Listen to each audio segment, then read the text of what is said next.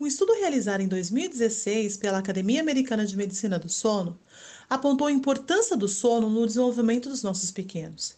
Segundo esse estudo, dormir pelo tempo recomendado para cada faixa etária está associado com a melhora na atenção, memória, comportamento, aprendizagem e no controle emocional, além de auxiliar no desenvolvimento intelectual e na liberação dos hormônios de crescimento. Ah, mas não é só dormir bastante, tá? A criança precisa ter um sono de qualidade. E para isso, tanto a alimentação quanto o ambiente podem contribuir. Olá, eu sou Ellen Camargo, terapeuta parental e especialista em autismo. E eu convido você, mãe, você, pai, a se tornar parte da equipe multidisciplinar que trata o seu filho. Se a criança não se alimenta corretamente, ou se o ambiente onde ela está não proporciona uma organização cognitiva, o sono ficará comprometido sem sombra de dúvidas. Todos os dias eu me deparo com mães que sentem muita dificuldade para organizar o período de sono dos filhos. Eu mesma era uma dessas, mas quando eu compreendi a importância da rotina e da nutrição, a qualidade e o tempo de sono do meu pequeno melhoraram em 100%.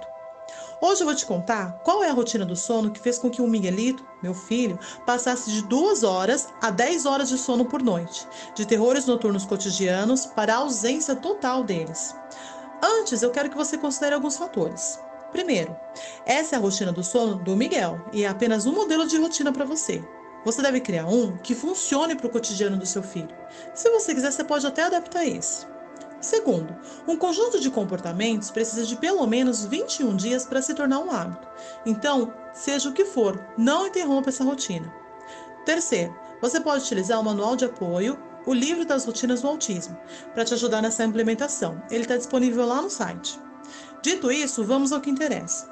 Aqui em casa, a gente inicia a rotina do sono pontualmente às 21 horas, da seguinte forma: primeiramente o Miguel toma um lanche com chá e pão, ou chá e bolo, ou chá e biscoitos caseiros, sem glúten. Ah, mas para as crianças que estão desfraudando, é melhor antecipar o horário da ingestão de líquidos, tá? Em seguida, ele toma um banho morno de banheira com os brinquedos dele e espuma de sabão para ser bem relaxante.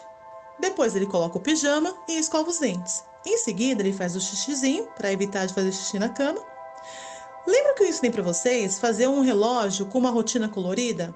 Pois é, todos os dias a gente lê essa rotina antes de dormir, porque isso ajuda ele a entender que ele fez tudo o que tinha que fazer e agora está na hora de dormir. Então a gente lê essa rotina e depois que a gente leu a rotina, a gente deita, lê uma história, faz a oração, dá boa noite para o papai que vem até o quarto dele, dá boa noite e também dá boa noite para o sol. Nessas duas funções, a gente utiliza frases de regulação, que são sempre bem-vindas para iniciar e terminar um ciclo. Aí, a gente termina a rotina com o Miguelito pegando no sono de forma natural.